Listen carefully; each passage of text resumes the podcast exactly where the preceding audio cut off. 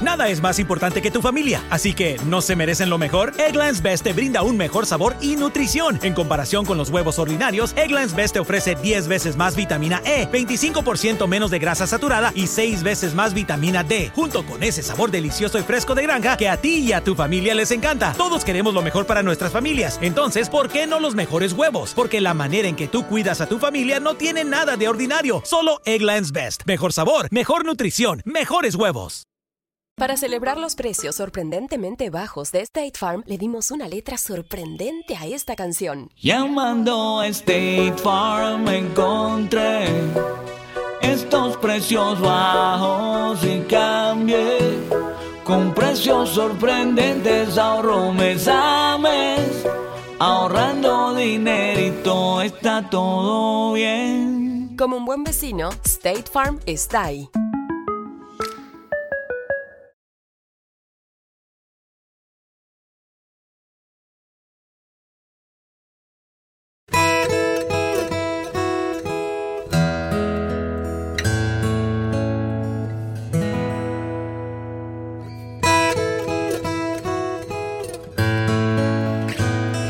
Una de las dificultades que enfrentamos en medio del sufrimiento, obviamente aparte del, del sufrimiento en sí mismo, es la tendencia a volcarnos en nosotros mismos, la tendencia a ensimismarnos, a volvernos más individualistas.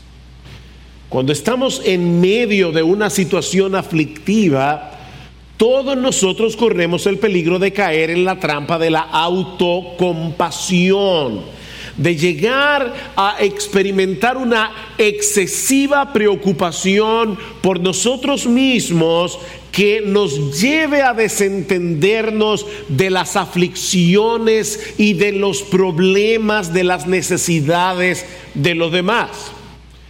De ahí la enorme importancia del pasaje que vamos a estudiar en esta mañana en una carta que fue dirigida precisamente a un grupo de cristianos que estaban atravesando un periodo de mucho sufrimiento. Y sin embargo, escuchen lo que Pedro les dice en el versículo 22 del capítulo 1. Puesto que en obediencia a la verdad, habéis purificado vuestras almas para un amor sincero de hermanos, Amaos unos a otros entrañablemente, de corazón puro, pues habéis nacido de nuevo, no de una simiente corruptible, sino de una que es incorruptible, es decir, mediante la palabra de Dios que vive y permanece para siempre. Porque toda carne es como la hierba y toda su gloria como la flor de la hierba. Sécase la hierba, cáese la flor, mas la palabra del Señor permanece para siempre. Y esta es la palabra que os fue predicada.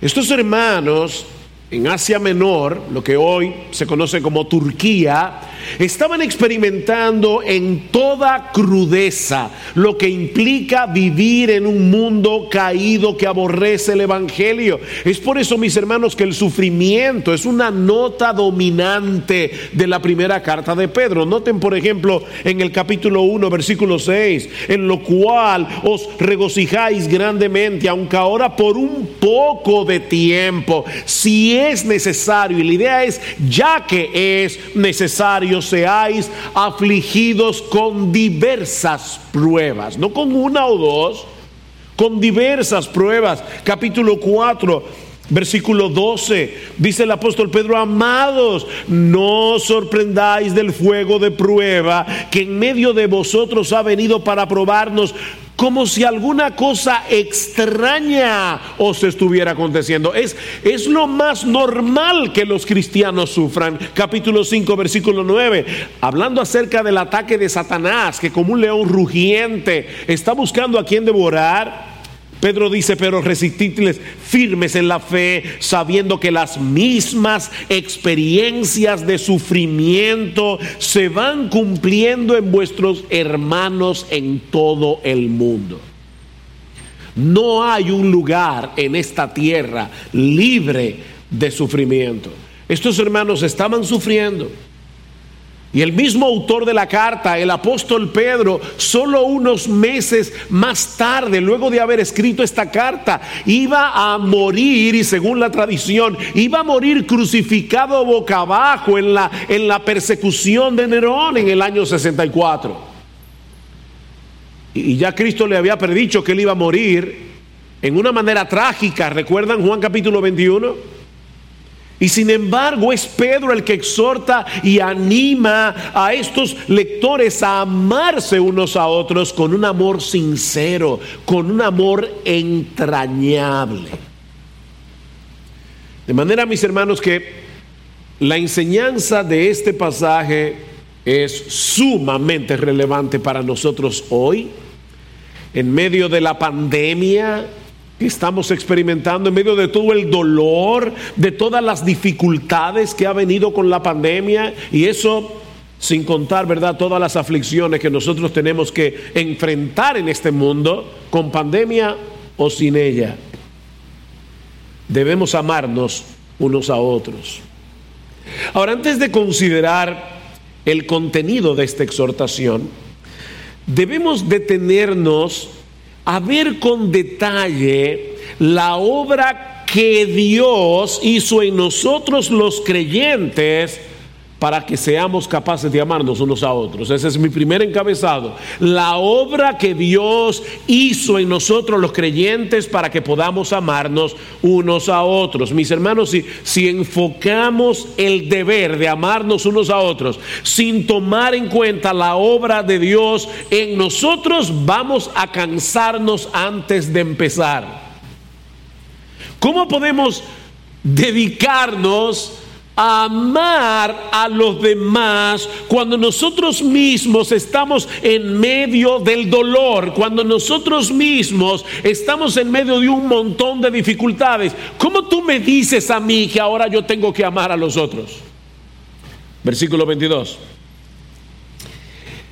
Capítulo 1, versículo 22. Puesto que en obediencia a la verdad, habéis purificado vuestras almas para un amor sincero de hermanos, un amor fraternal. Filadelfia es la palabra que aparece allí. Amaos unos a otros entrañablemente de corazón puro.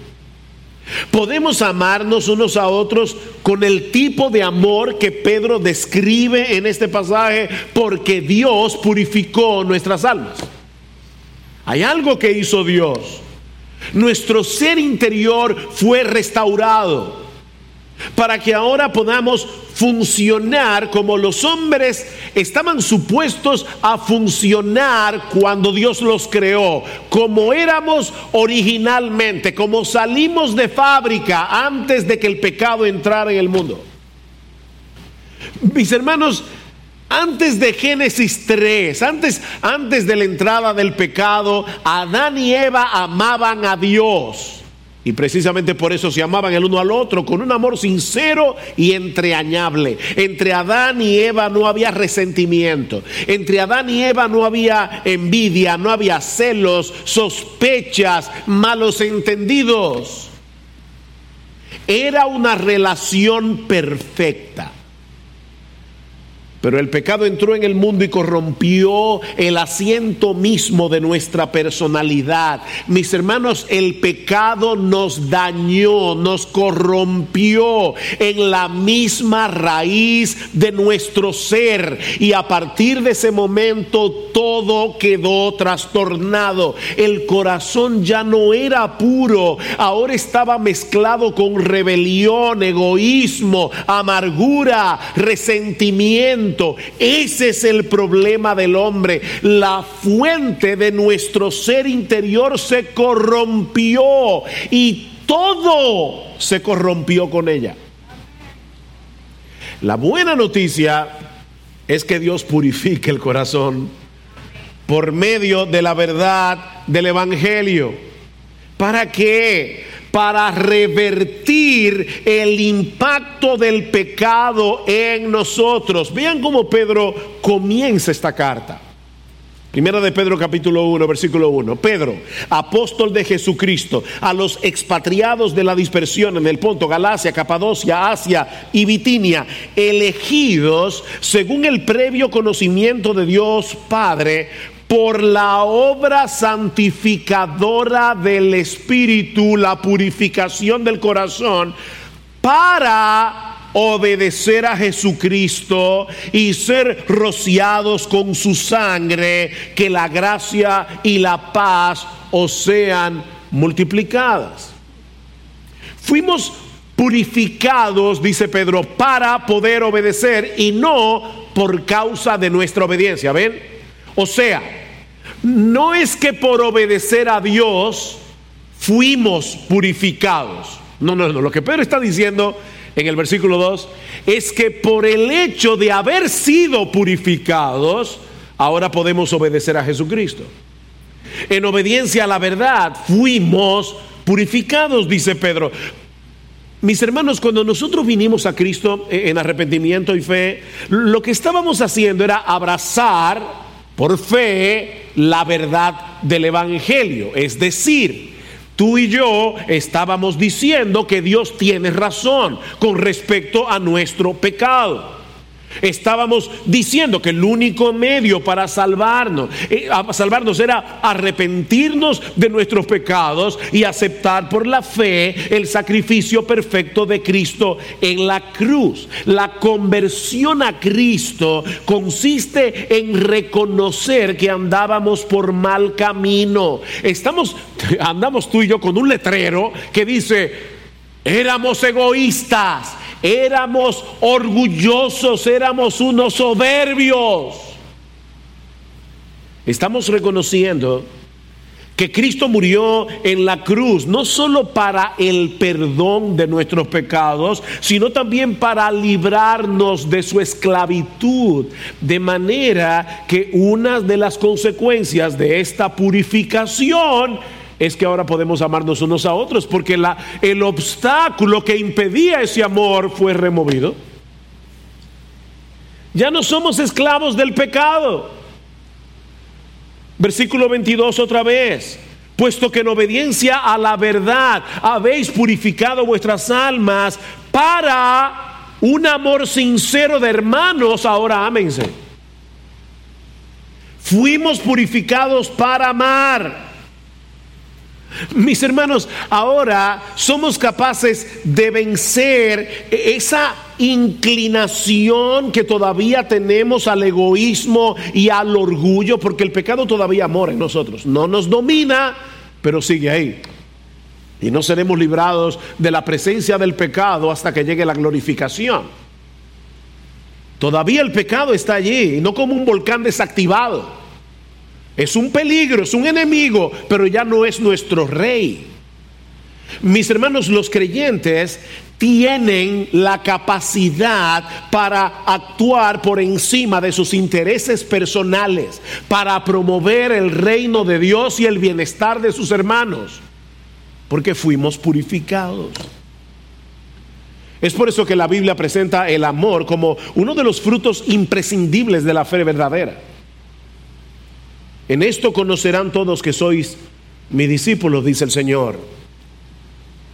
Si ustedes tienen la doctrina correcta, si ustedes se comportan de una manera apropiada, no. En esto conocerán todos que sois mis discípulos si tuvierais amor los unos por los otros. Esa es la marca distintiva de los verdaderos discípulos de Jesús, porque fuimos purificados para amar. Pero ahora Pedro amplía esta enseñanza, mostrándonos que junto con esa purificación también se produjo en nosotros un nuevo nacimiento, lo que los teólogos llaman regeneración. Fuimos engendrados otra vez espiritualmente. Vean el versículo 23, pues habéis nacido de nuevo. Ven, pues habéis nacido de nuevo. Ustedes se pueden amar unos a otros porque ustedes han nacido de nuevo. Habéis nacido de nuevo. Yo no sé cuántos de ustedes recuerdan que cuando Jimmy Carter fue elegido presidente en el año 1977, se popularizó la frase cristianos nacidos de nuevo, porque se decía, Jimmy Carter es un cristiano nacido de nuevo.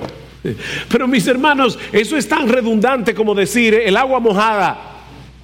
El agua mojada. No existe un cristiano no nacido de nuevo. Eso ese especimen no existe. El que no ha nacido de nuevo no es cristiano. El que no nace de nuevo no puede ver el reino de Dios, no puede entrar en el reino de Dios, le dice Cristo a Nicodemo en Juan capítulo 3. Ahora, lo que Pedro está resaltando aquí es la relación que existe entre el nuevo nacimiento y el amor. No perdamos el contexto. Ámense unos a otros porque ustedes han nacido de nuevo. La nueva vida que Dios nos imparte en la regeneración, que es el término, vuelvo y repito, que teológico, apropiado para hablar del nuevo nacimiento, esa nueva vida es conforme a la vida de Dios. Y Dios es amor. Ese es el argumento del pasaje que leyó Salvador al principio, amados, amémonos unos a otros. ¿Por qué? Porque el amor es de Dios. Todo aquel que ama es nacido de Dios, ha sido engendrado por Dios. Ahora Dios es su Padre. Todos nosotros tenemos características de nuestros padres. Nos parecemos a nuestros padres y no solamente en lo físico. A mí me sorprende aún cosas que yo podía criticar, sobre todo cuando era un adolescente, de mi papá, y verme a mí mismo actuando igual que él. Yo soy hijo de mi papá, pero también soy hijo de Dios y por lo tanto yo tengo ahora el ADN de Dios en mi alma.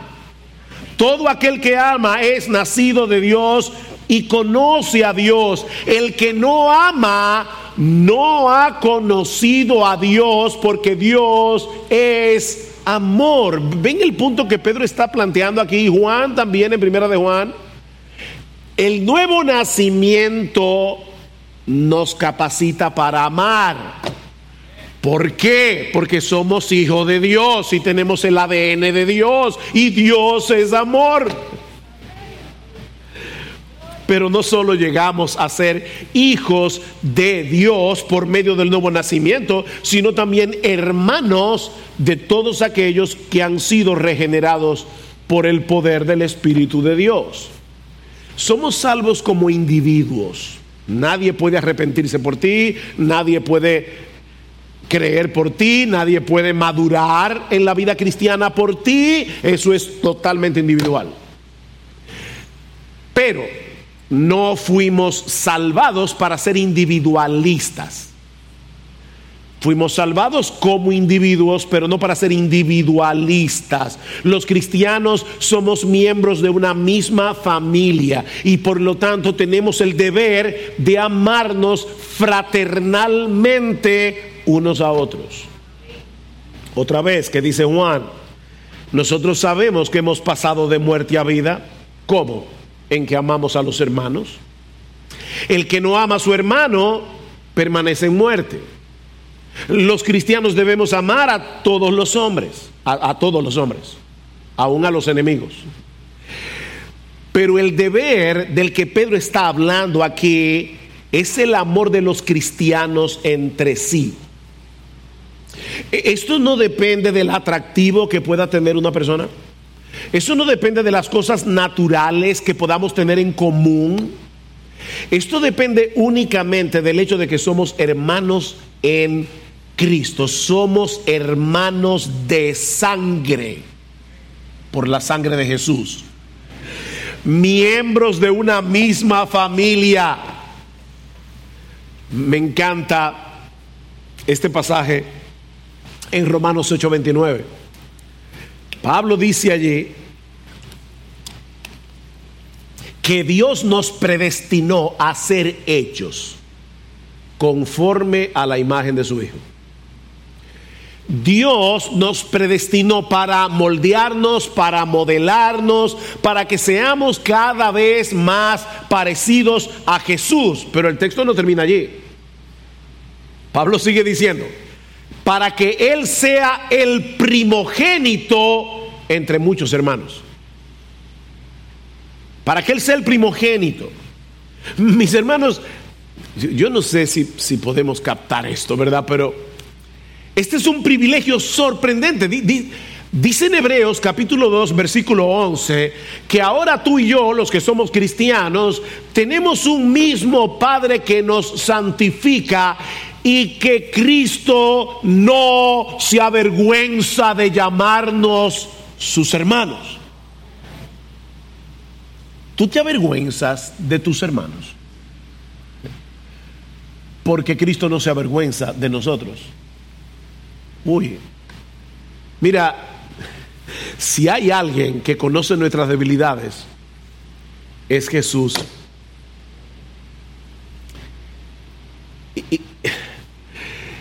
Y, delante de los ángeles y algún día delante de todo el mundo, Jesucristo nos va a traer delante de Él y le va a decir al mundo entero, estos son mis hermanos.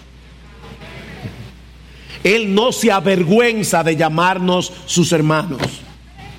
Somos miembros de una misma familia en la que todos sus integrantes deben amarse entre sí. Esa es la marca que nos distingue como verdaderos seguidores de Jesús. Un mandamiento nuevo os doy, que os améis unos a otros, que como yo os he amado, también os améis unos a otros. Y ahí que Jesús dice en esto, conocerán todos que sois mis discípulos si tuvierais amor los unos por los otros.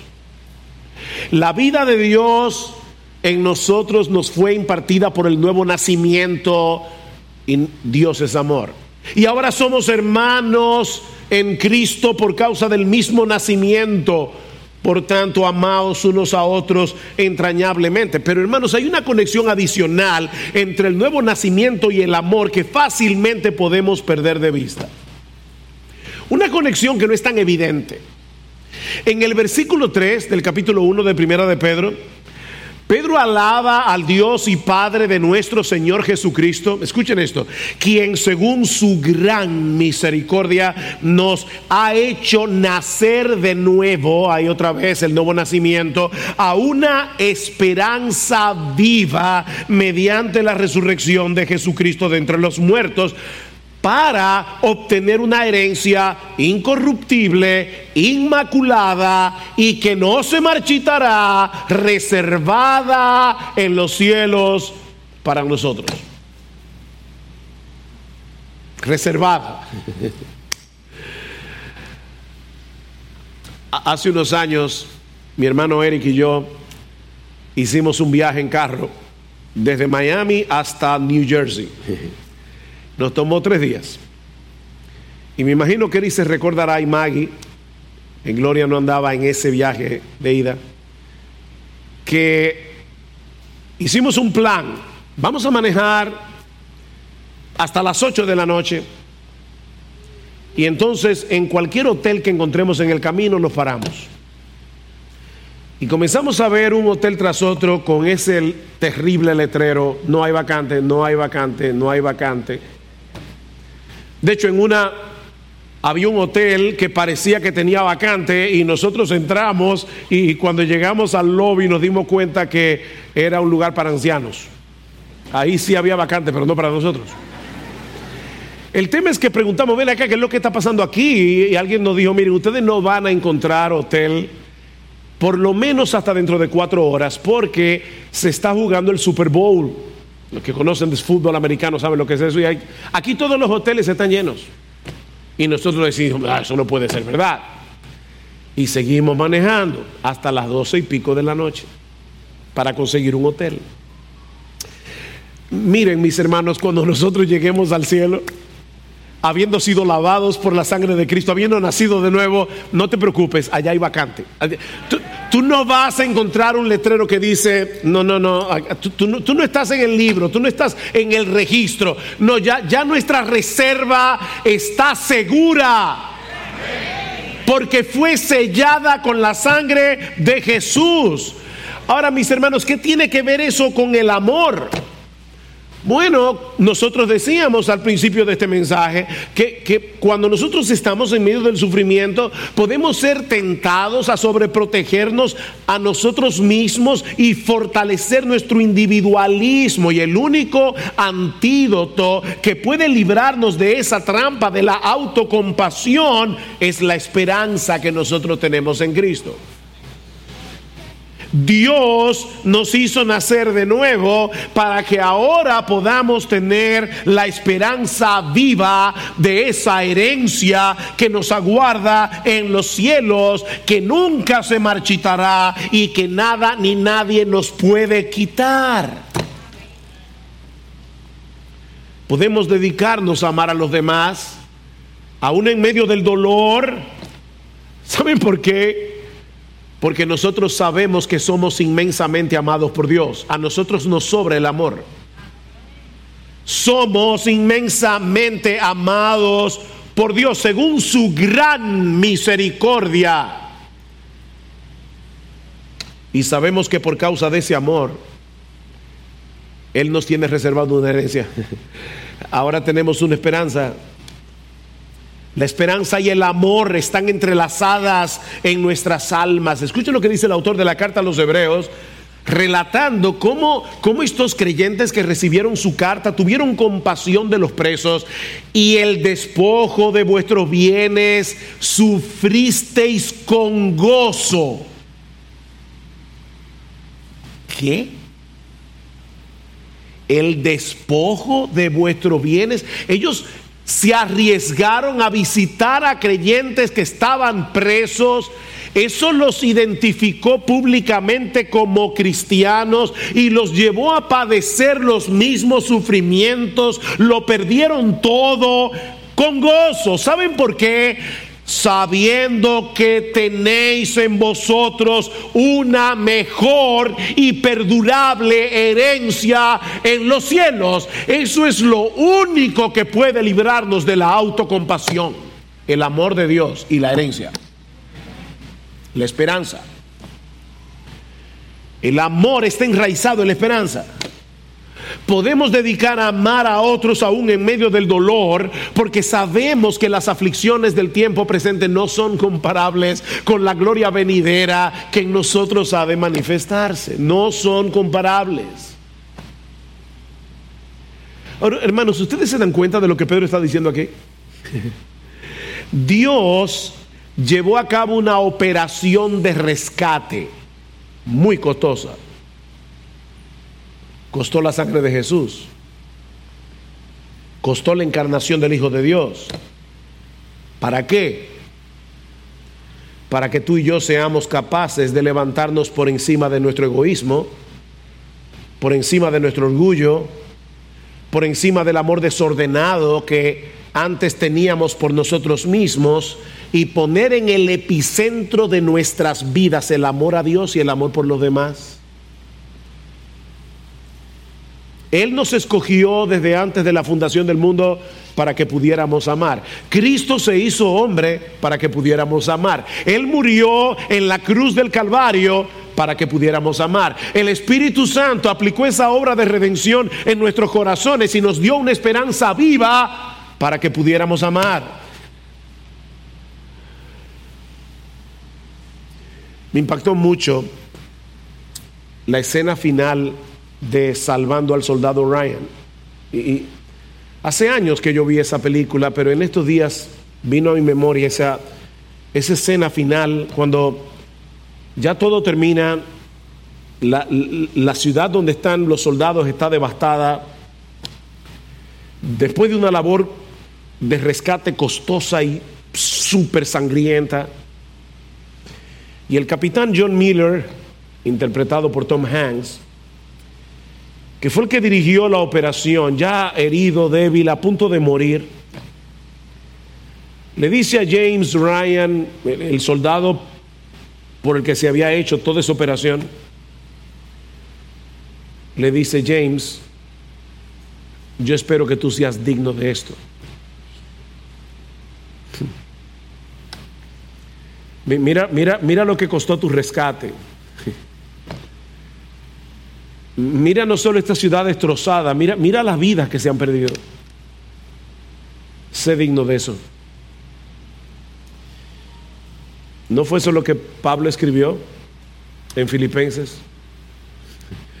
Dice en el capítulo 1, y esto pido en oración, que vuestro amor abunde aún más y más. Que vuestro amor abunde, abunde, abunde, abunde más y más y más.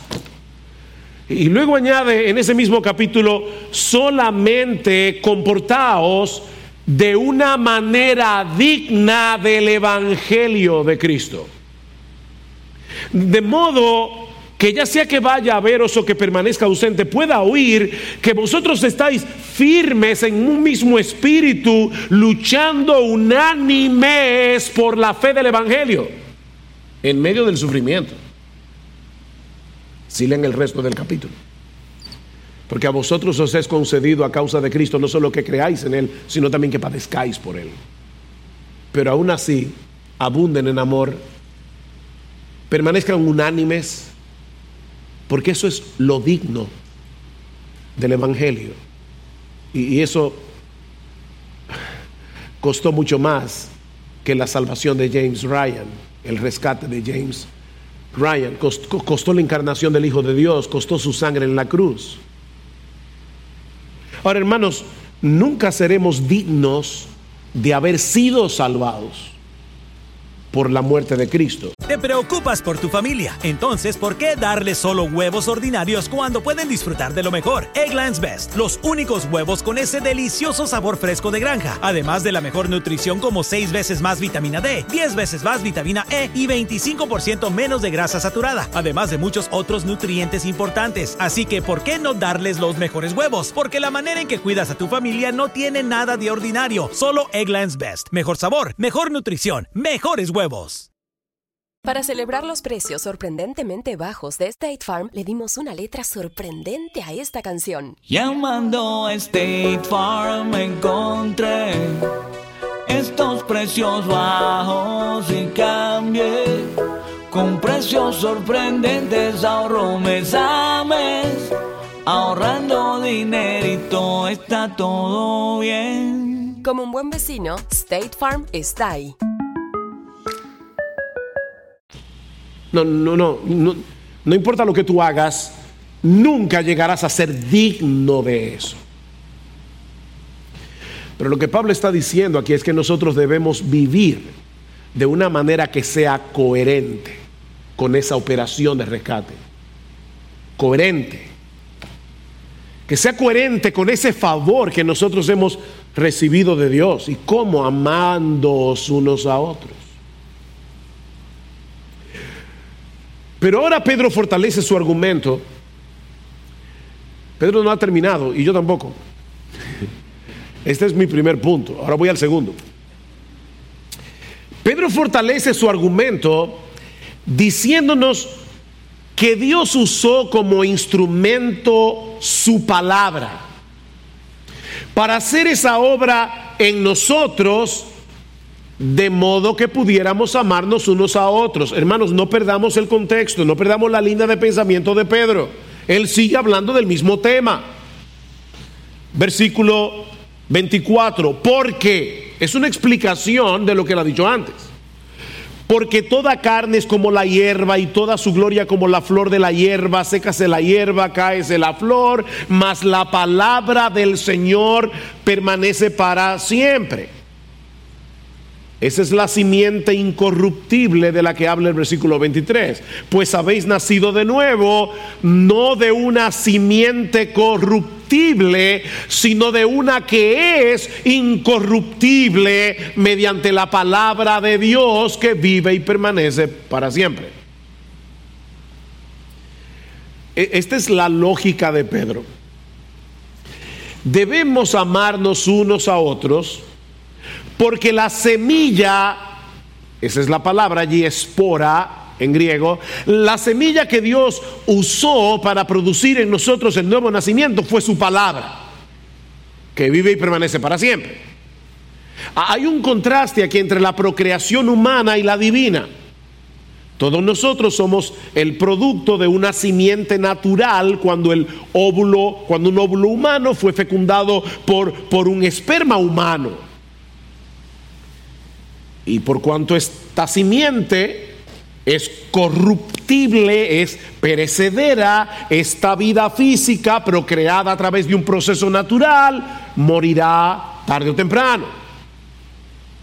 Pero el nuevo nacimiento es muy diferente, porque es producido a través de una simiente, de una semilla incorruptible, la palabra imperecedera de Dios. Y es obvio que a Pedro le encanta esa palabra. Versículo 4, tenemos una herencia imperecedera. Versículo 7, nuestra fe es imperecedera. Versículo 18 y 19, la sangre de Cristo es imperecedera. Y ahora nosotros fuimos salvados por una palabra imperecedera. Le encanta esa palabra. Él de su voluntad nos hizo nacer por la palabra de verdad. Santiago 1.18. La palabra de Dios tiene poder creativo y esa palabra implanta en nosotros una nueva vida, una nueva vida capaz de transformar nuestro carácter conforme al carácter de Dios. Es la palabra de Dios. De ahí el contraste de los versículos 24 al 25, la hierba, la flor, los creyentes, la palabra. Pedro está citando en los versículos 24 y 25 un pasaje de Isaías 40 con el propósito de consolar al pueblo de Israel luego de haber anunciado el castigo que vendría sobre ellos por causa de sus pecados.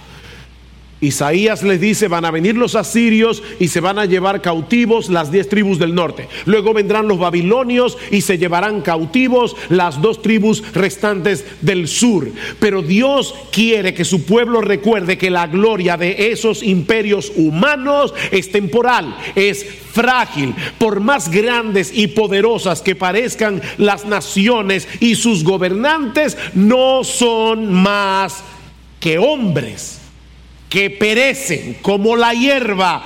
Toda carne, todo ser humano es como la hierba. Hitler, Mussolini, Stalin, Idi Amin, Toda carne es como la hierba y toda su gloria como la flor de la hierba que hoy es verde y hermosa, pero mañana se seca y se muere. Pero la palabra de Dios, del Dios vivo, es una palabra viva que permanece para siempre. Sigue siendo tan eficaz como el día en que Dios la pronunció por primera vez. Increíble.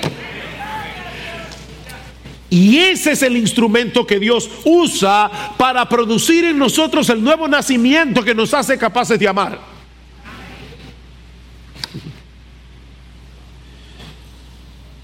Versículo 25. Y esta es la palabra que os fue predicada. O sea, literalmente, esta palabra es el evangelio que les fue predicado. Esto es increíble. Dios movió a alguien para que te predicara el Evangelio. Pero mientras tú escuchabas el Evangelio, ¿sabes lo que estaba haciendo Dios? Una operación de corazón abierto. Para que la palabra pudiera penetrar. ¿Ustedes recuerdan lo que dice Lucas acerca de la conversión de Lidia en Hechos 16? El Señor abrió su corazón para que recibiera lo que Pablo decía. No, no, fue que tú fuiste más inteligente que los otros. El Señor abrió tu corazón Así fue como Dios impartió nueva vida en nosotros por medio del Evangelio. Y yo insisto, esa vida contiene en sí misma la capacidad de que nos amemos unos a otros porque es la vida de Dios.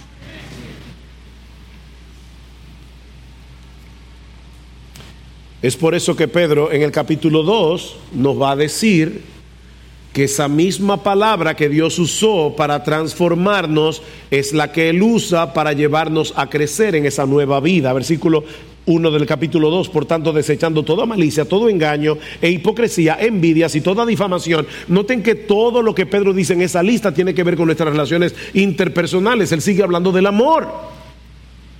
Todo lo que impide el amor.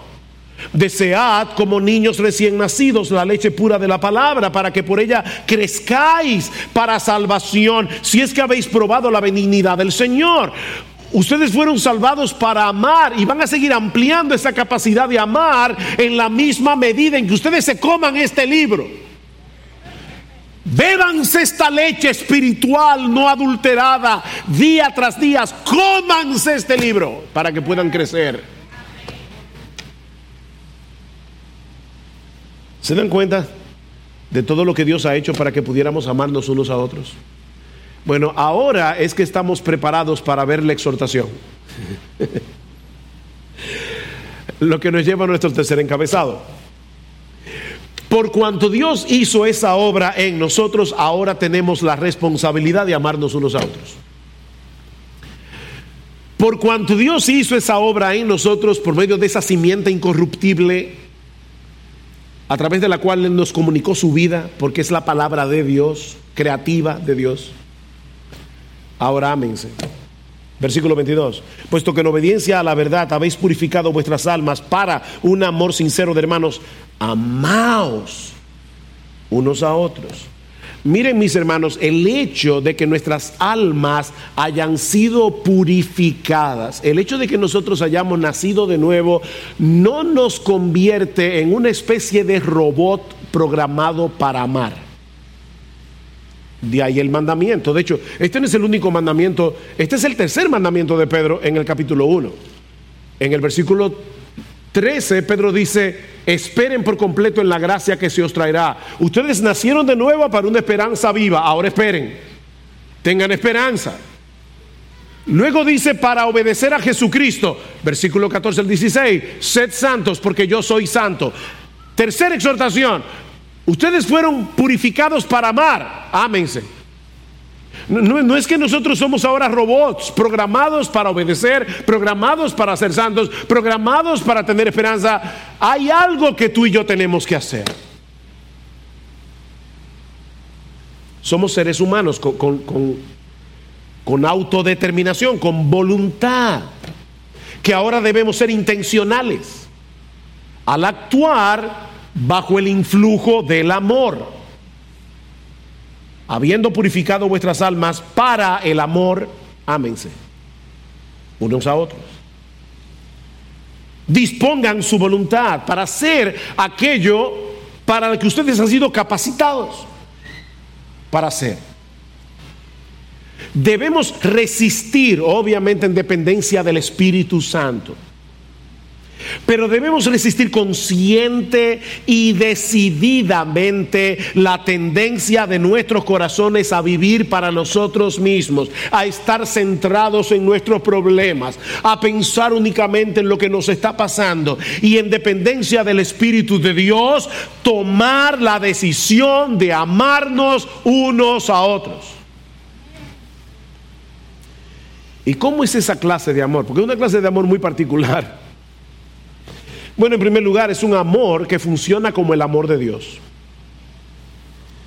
La palabra que Pedro usa aquí es ágape. Es un amor que funciona como el ágape de Dios. De tal manera amó Dios, ágape, al mundo que dio a su Hijo. Muchas veces desde el púlpito se dice que la palabra ágape nos habla de un amor sacrificial y esto es verdad, pero yo no creo que esa sea del todo la esencia. Es una consecuencia, pero yo no creo que sea la esencia del amor ágape. El amor ágape del que Pedro está hablando aquí es un tipo de amor que va más allá de las emociones y de lo espontáneo. Es un amor controlado por principios, no por lo emocional. Déjenme explicarlo de esta manera. Hermanos, es natural, es espontáneo que yo ame a mi familia. La sangre llama, ¿verdad? Pesa más que el agua. Es natural y espontáneo que yo ame a la gente que me ama. ¿No es así? Muchas personas se sienten atraídas hacia otras por su forma de ser, por su carácter, por la afinidad de gustos o, de temperamento. Pero el amor ágape se distingue de todos los demás en que está por encima del temperamento, por encima de lo espontáneo, por encima de lo emocional. Y no es que no tenga emociones, pero no actúa por las emociones. Es un amor que actúa por principio. Hay un principio que me domina. Como, como, si fuera una especie de ley de gravedad. Un principio. Conquistando nuestra voluntad y moviéndonos intencionalmente a buscar el bien de otros a una costa de sacrificio. Ahí es que entra la parte del sacrificio. Nos agraden o no nos agraden. Porque es como el amor de Dios. ¿Qué dice Jesús en Mateo 5? Si tú amas a los que te amas, ¿qué tú haces de más? Si tú bendices a los que te bendicen, ¿qué tú haces de más? Así es como se comportan los paganos, dice Jesús. Mateo 5, 43 en adelante. Lo que distingue el amor cristiano es el hecho de poder amar como Dios ama. Y no olviden que Dios nos amó cuando no éramos amables, cuando no merecíamos ser amados, cuando éramos desagradables para Él. Tú y yo, por nuestro pecado, éramos desagradables para Dios. Pero Él decidió amarnos. Increíble eso. Dios decidió amar lo que no era digno de su amor. Y ahora nos dice, así es como yo quiero que ustedes se amen.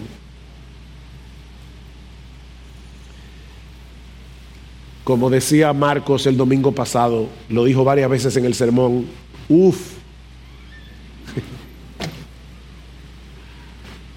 Ay, mi madre, para decirlo en buen dominicano. es un amor como el de Dios. Ágape. Pero en segundo lugar, e, el amor del que Pedro está hablando aquí es un amor fraternal, es decir, es un amor de cristianos para cristianos. Y yo vuelvo a repetir, eso no quiere decir que los creyentes no tengamos la obligación de amar a todo el mundo, incluyendo a nuestros enemigos. En ese texto de Mateo 5, Cristo dice, eso es lo que va a mostrar que ustedes son hijos de Dios, porque Él hace salir su sol sobre malos y buenos, Él hace llover sobre justos e injustos, y así es como yo quiero que ustedes amen a todo el mundo. Pero el amor que los cristianos se tienen entre sí se va a manifestar de una forma particular, porque los cristianos tenemos ciertas necesidades que los incrédulos no tienen. O sea, los cristianos hacen por otro cristiano lo mismo que hacen por cualquiera. Si hay una necesidad, le suplen esa necesidad. Pero yo no voy a preocuparme porque mi vecino no está creciendo en gracia. Yo no voy a preocuparme porque mi vecino incrédulo no está creciendo, porque él no tiene gracia. Yo no debo preocuparme porque mi vecino está dando mal testimonio. Un incrédulo ¿Qué tú quieres que haga él? ¿Que se comporte como un cristiano sin ser cristiano? Yo debo tener otras preocupaciones por mi vecino inconverso, pero no serán exactamente las mismas que yo tengo por mis hermanos en la fe. Este es un amor fraternal, de hermano a hermano. Y precisamente por eso abarca a todos los hermanos indistintamente. Ámense unos a otros. No, es a un grupito aquí, a un grupito allá, unos a otros.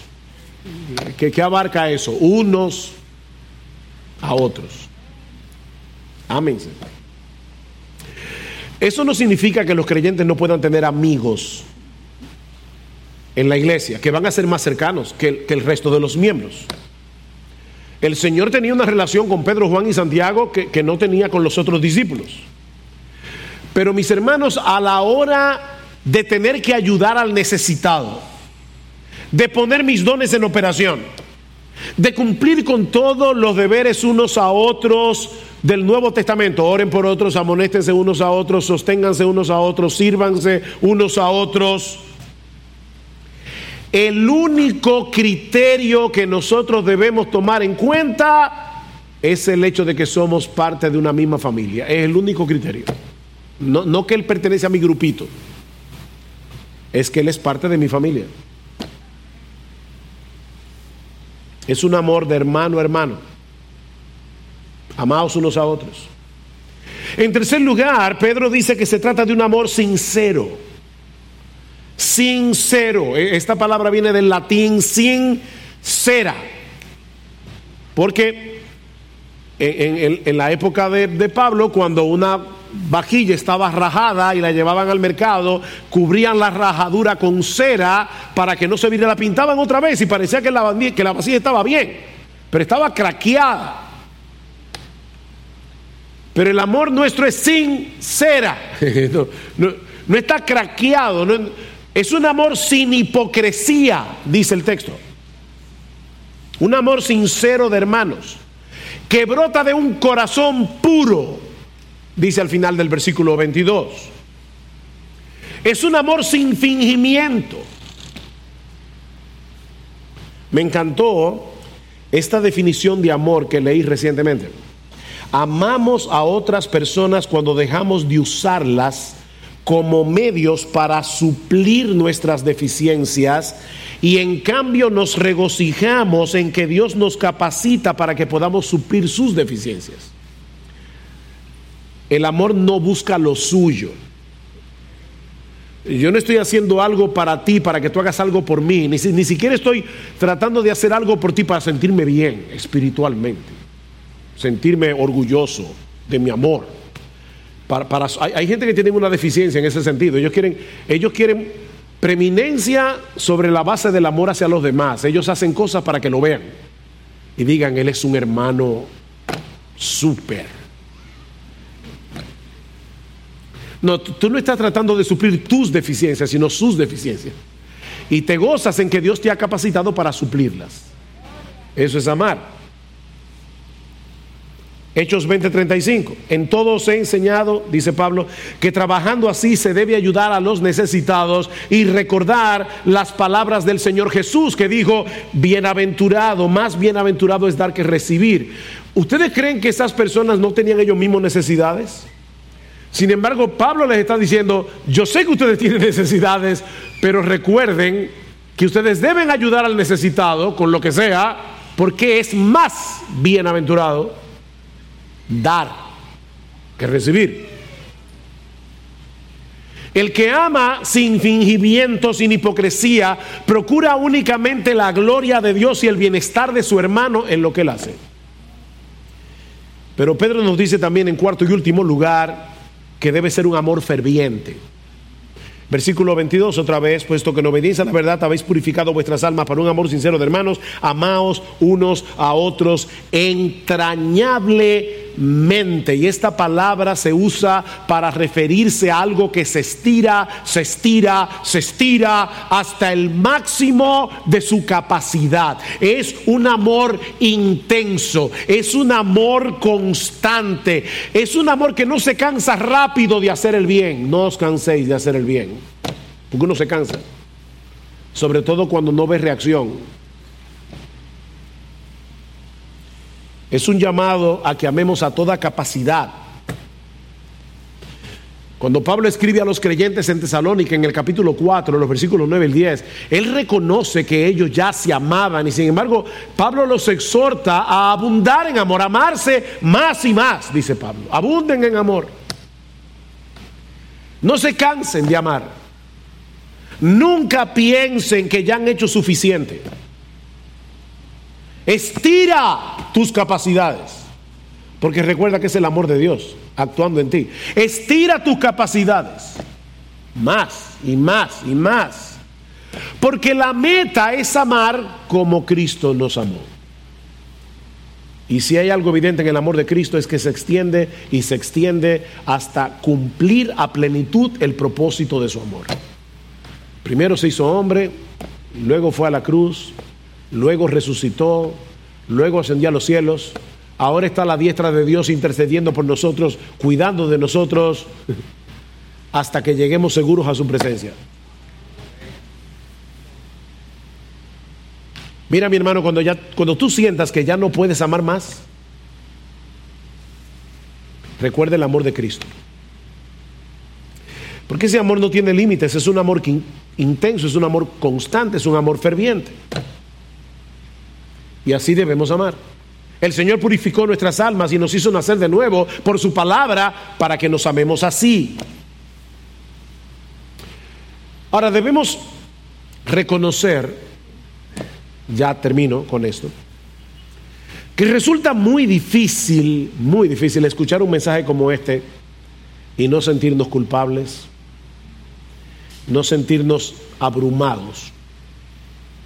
Así que déjame compartir contigo brevemente algunas ideas finales que yo espero te ayuden a, procesar y poner en práctica toda esta información muy brevemente. En primer lugar, recuerda la obra que Dios hizo en nosotros por amor para que seamos capaces de amar. Recuerda eso. Dios llevó a cabo una costosísima operación de rescate al costo de la vida de su Hijo para que tú y yo podamos levantarnos por encima de nuestros intereses personales, por encima de nuestro egoísmo, por encima de nuestro orgullo natural y poner en el epicentro de nuestras vidas el amor a Él y el amor a los demás. Nunca olvides lo que Dios hizo para que podamos amar. En segundo lugar, si hay algo evidente en este pasaje, es que tú y yo necesitamos ayuda. Uy, necesitamos ayuda. Cuando te levantes por la mañana, recuerda esto, Señor, yo necesito ayuda. hoy yo tengo que amar, comenzando con mi propia familia, comenzando con mi esposa, comenzando con mis hijos. Si tú eres soltero, comenzando con mis hermanos, comenzando con mi papá y mi mamá. Hoy yo tengo que amar y yo no puedo hacerlo en mi fuerza natural. No puedo. Ayúdame, Señor. Oh, dame una porción mayor de tu espíritu para que yo pueda amar así. Ayúdame, Señor. Yo no puedo. De verdad, yo no puedo, Señor. Pero en tercer lugar, procura ser intencional. Recuerda que, que la obra de Dios no nos convierte en robot programados para amar. Ya lo vimos en el pasaje. Dios hizo esto para que ustedes puedan amar, ahora ámense. No, es, que, no te preocupes, eso va a salir solo. No, eso no va a salir solo. Porque el pecado todavía mora en nosotros. Hay una, hay una guerra para que no amemos. Así que procura ser intencional. El verdadero amor perdona. Lo veíamos el domingo pasado. El verdadero amor perdona. El verdadero amor sirve a los demás, se preocupa por la vida física y espiritual de sus hermanos. El amor mantiene los ojos, los oídos y el corazón abierto a las necesidades de los demás. Está buscando cómo yo puedo ayudar a otros, cómo, cómo yo puedo involucrarme. El amor el amor verdadero no permite que yo me encierre en una cápsula, que yo me, me aísle de los demás. Porque somos miembros de una familia. Mi hermano, ¿de qué manera, piénsalo ahora mismo, sentado ahí en tu silla, de, qué manera tú podrías poner en práctica esta misma semana este amor distintivamente cristiano? para servir a otros en la iglesia. Piénsalo, ¿cómo, tú pudieras hacer esto? La lista de oración puede ser un buen punto de partida. Ahí hay muchas necesidades. ¿Hay alguien en esa lista al que tú puedas tenderle una mano o por lo menos orar por él? En esta misma semana, no, no es el año que viene, es ahora. Mira a tu alrededor. Yo, lo hice antes de pararme en el púlpito para no ser hipócrita. Mira a tu alrededor. ¿Hay alguien aquí al, que tú puedas servirle de alguna manera al final de este culto? Tal vez animándolo, tal vez alentándolo o simplemente mostrándole tu afecto. No, no tenga miedo de decir yo te amo. Yo te amo. Tres palabras. Qué bueno verte. ¿De qué manera puedo orar por ti? Bueno, mira, ya que lo preguntas, estoy teniendo este problema. ¿Sabes qué? Vamos a orar ahora mismo. E, es una forma de mostrar amor, simple, no cuesta, es gratis. Y que puedes hacer ahora, después que termine el culto. Y acostumbrarte a venir a la iglesia, que dice Hebreos, no se dejen de congregar para para que para estimularnos al amor y a las buenas obras. No es simplemente ya oí el mensaje, ya canté, me voy. No, no, no, yo, yo vengo a encontrarme con mis hermanos de la misma manera que vengo a encontrarme con Jesús. Y finalmente recuerda el Evangelio. Recuerda el Evangelio. Si te sientes convicto de pecado, como yo me he sentido convicto de pecado preparando este sermón, recuerda el Evangelio. Confiesa tu pecado. ¿Y qué dice el Señor? Si confesamos nuestros pecados, Él es fiel y justo para perdonar nuestros pecados y limpiarnos de toda maldad. No, no, dejes que este mensaje te aplaste. Confiesa tu pecado, gózate en el perdón, recíbelo por la fe y levanta las rodillas caídas y comienza, sigue corriendo la carrera. Y de la misma manera, si te sientes desanimado, sin fuerzas para amar, recuerda el Evangelio. Otra vez, recuerde el Evangelio. El amor de Cristo nos constriña, el amor de Cristo nos presiona, pensando esto, que si uno murió por todos, luego todos murieron, para que, para que, para que los que viven ya no vivan para sí, sino para aquel que murió y resucitó por ellos. Y aquel que murió y resucitó por nosotros nos dice, hijo mío, ama a mis otros hijos. Yo soy tu hermano primogénito, pero ahora yo soy el hermano de todos tus hermanos. Y tú eres hermano mío y de todos mis hermanos. Eh, el amor de Cristo es un combustible inagotable que nos impulsa a amar a nuestros hermanos con un amor sincero y ferviente.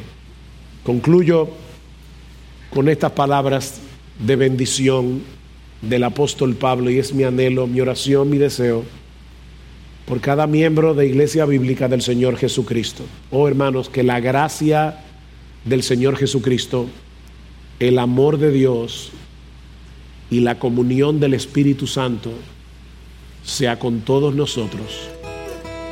Amén.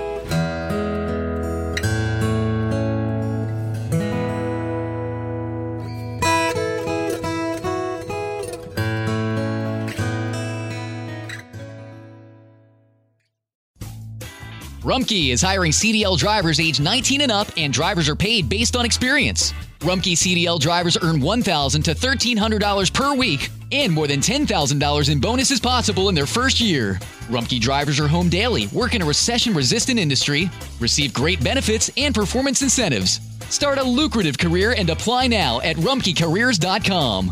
Equal opportunity employer restrictions apply. Oh, Zillow has rentals. I can definitely find a place here. One that's close to my family, but far enough they won't just like pop in. Hey, honey. Oh, and big enough for entertaining friends, but small enough they won't crash all weekend. Find your sweet spot. ZillowRentals.com.